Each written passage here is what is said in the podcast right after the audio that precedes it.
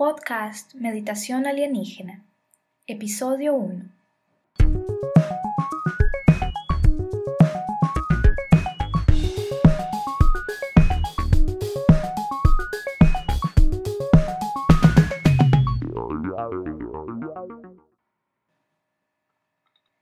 Bienvenidas, bienvenidos al podcast de Meditación Alienígena el programa donde te enseñamos a conectar con tus ancestros estelares y a empoderar tu espíritu con la filosofía andina.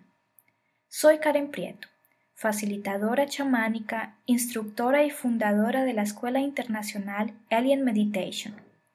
Accede a meditacionalienígena.com para encontrar contenidos y cursos que te ayudarán en tu crecimiento espiritual y a tu formación en terapias holísticas.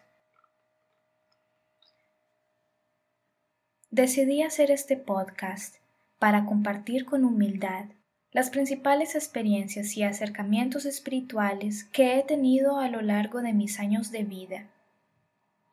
Cuando yo era niña, no tengo muchos recuerdos de mi infancia, pero mi madre me cuenta que cuando yo nací, nací prematura y estaba corriendo riesgo de muerte. El médico me colocó en la incubadora e hizo todo lo posible para que yo viviera.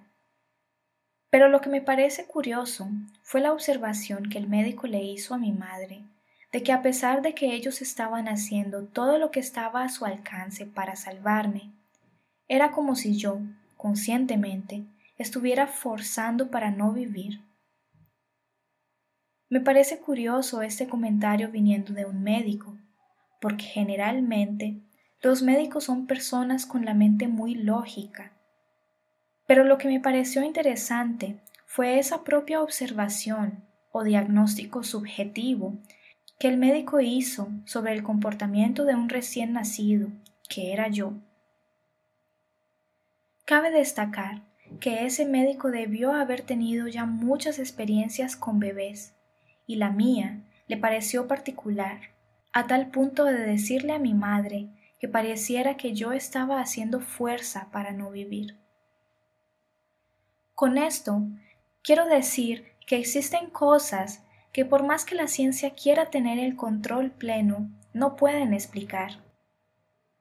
En ese caso, ese médico realizó todos los procedimientos del método científico para realizar mi tratamiento, pero al final no pudo entender mi comportamiento y llegó a la conclusión de que tal vez había algo subjetivo que él no podía explicar y que no estaba en la tabla de instrucciones de su método científico. Tal vez el diagnóstico para mi caso era no tener ganas de vivir. Eso se puede explicar en mucha gente adulta con depresión, pero en un niño recién nacido debe ser algo bien fuera de lo común. Después, fui creciendo. No tengo muchos recuerdos de mi infancia, pero algo que siempre tendré en mi memoria es cuando yo tenía ocho años y le pregunté a mi hermana de qué religión éramos. Recuerdo muy nítidamente cuando ella me dijo que somos católicas. En mi mente y en mi corazón tuve un sentimiento de impotencia y me dije a mí misma, otra vez eso, inconscientemente, para mí fue una mala noticia. En ese momento yo, una niña de ocho años, dije, católica yo, otra vez. Es como si me hubiera desagradado mucho esa noticia, y respeto mucho la religión católica y las religiones en general. En ningún momento pienso discriminar o hablar mal de ninguna religión en específico pero solo quiero compartir con ustedes esa mi reacción cuando yo tenía ocho años. Fue una reacción que no es normal para una niña de ocho años. Después de eso, he tenido sueños cuando era niña de que yo me adentraba a túneles subterráneos y también veía criaturas zoomorfas que tenían conciencia de sí mismas y que podían hablar pero eran zoomorfas. eran como humanos con rostro de conejo y con diferentes rostros y formas de animales, y que me los encontraba siempre que entraba en esos túneles debajo de la tierra. Ahora tengo claro que esos sueños lúcidos con esos seres y estos túneles eran dimensiones chamánicas de poder, donde frecuentemente yo era instruida de manera inconsciente. Luego fui creciendo y fui perdiendo la sensibilidad, hasta que un día, cuando yo estaba en el colegio, a punto de graduarme con 17 años, tenía una colega en el salón de clase, y ella un día me invitó a su casa pero ella me advirtió de que en su cuarto había una sombra. Yo para ese entonces no creía en nada sobrenatural. Cuando uno es religioso, pero no ha experimentado ninguna cosa sobrenatural, de la boca para afuera uno dice que cree en los espíritus, que cree en los ángeles, que cree en Dios, que cree en esa parte espiritual, pero de la boca para adentro uno no sabe nada porque uno nunca ha experimentado. Entonces, a pesar de que yo seguía la religión católica y de que de la boca para afuera yo decía que creía en ese mundo que la Biblia habla, en realidad yo era totalmente descreyente.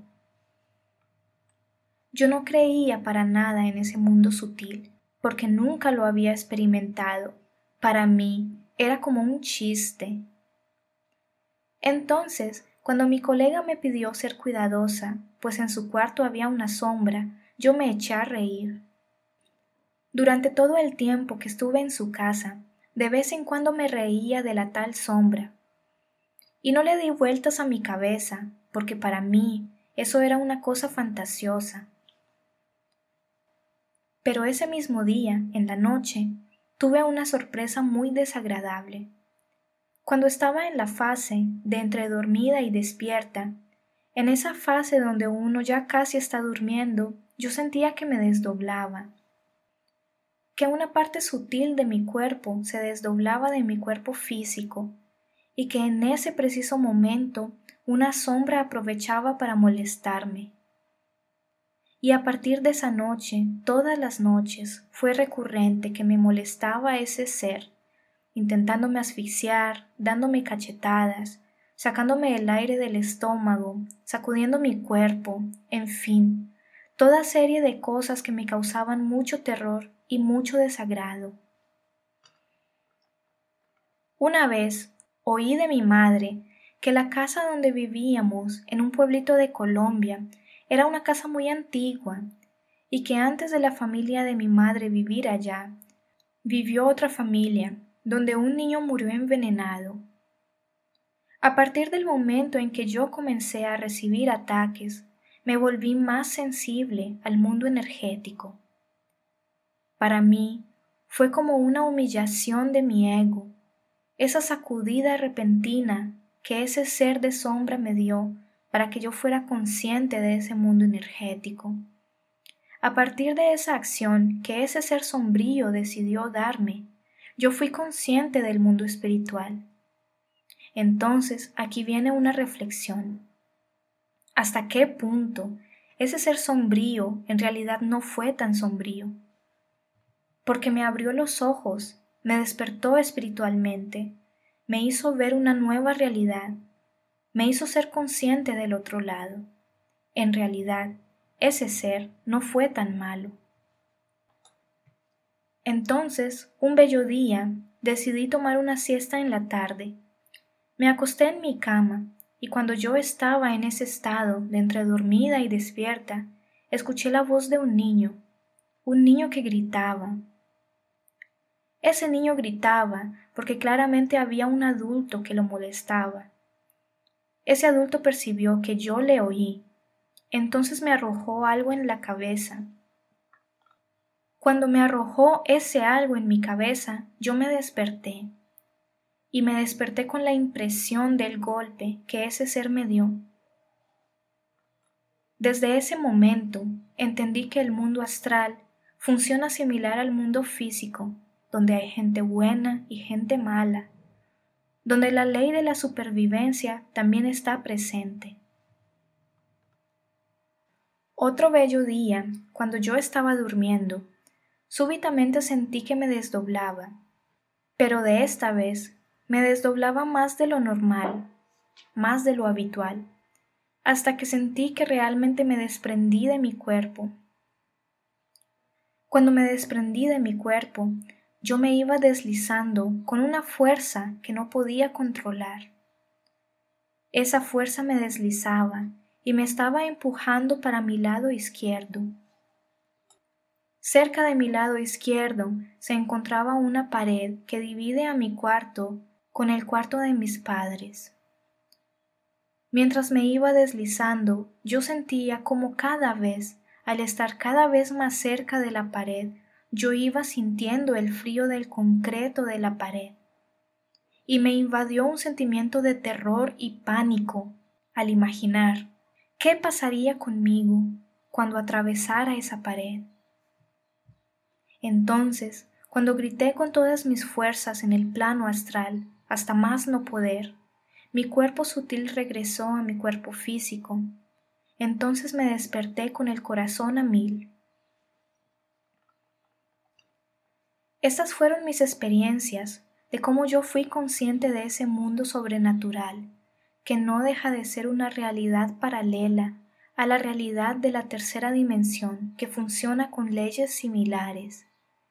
Desde ahí empecé a entender que ese ser que me molestaba al principio en realidad quería darme una lección de vida. Yo, con mucha humildad, le pedí perdón por haberme burlado de él. Desde la noche en que le pedí perdón de corazón, nunca más me volvió a molestar. A lo largo de mi vida he tenido varias experiencias astrales, pero esta ha sido la primera de ellas. Yo la quiero compartir humildemente con todos ustedes para mostrarles cómo una persona que era completamente no creyente e inconsciente de esa otra realidad se convirtió en un ser completamente respetuoso ante aquella realidad. Con esto no estoy queriendo convencer a nadie de que tengan que creer en espíritus, en viajes astrales o en seres de otra dimensión. Lo que comparto son experiencias mías. Cada uno puede y debe tener sus propias experiencias, pero la moraleja de esta historia y lo que me gustaría resaltar es que podamos vivir y tener unas prácticas espirituales donde no nos basamos solamente en las palabras de un libro o en las enseñanzas de un líder, sino que intentamos también practicar y experimentar por nosotros mismos. Nadie verdaderamente va a descubrir el sabor de una comida si no la prueba. De nada sirve apenas escuchar de otra persona o leer de un libro que esa comida sabe a esto o aquello Podemos tener una idea del sabor de esa comida a partir de los comentarios que una persona hizo o que vimos de un libro. Pero no conoceremos verdaderamente esa comida a no ser que nosotros mismos la comamos. Parece ridículo comparar las prácticas espirituales con ese ejemplo de comida, pero con esto quiero decir que no importa cuántas horas escuches a un líder religioso o que leas un libro, si no hay práctica concomitantemente. Mi invitación es a que intentes descubrir por ti mismo, por ti misma, ese mundo espiritual y energético. No necesitas hacer cosas difíciles o sobrenaturales, como ser un medium o hacer viajes astrales, sino cosas simples, como practicar una respiración diaria para ser consciente de tus propias emociones y así poder abrir la puerta de tu intuición. Realizar prácticas meditativas para ser más sensible al mundo espiritual y poder tener esa apertura para estar en comunión con tu sexto sentido y comenzar a vivenciar experiencias espirituales desde tu propia percepción. Y con esto me despido. Muchas gracias por tu tiempo y tu atención. Si te ha gustado este episodio, por favor, dale a like, compártelo y suscríbete para que este contenido le llegue a más personas que les pueda ayudar. Nos vemos en el próximo episodio. Hasta luego.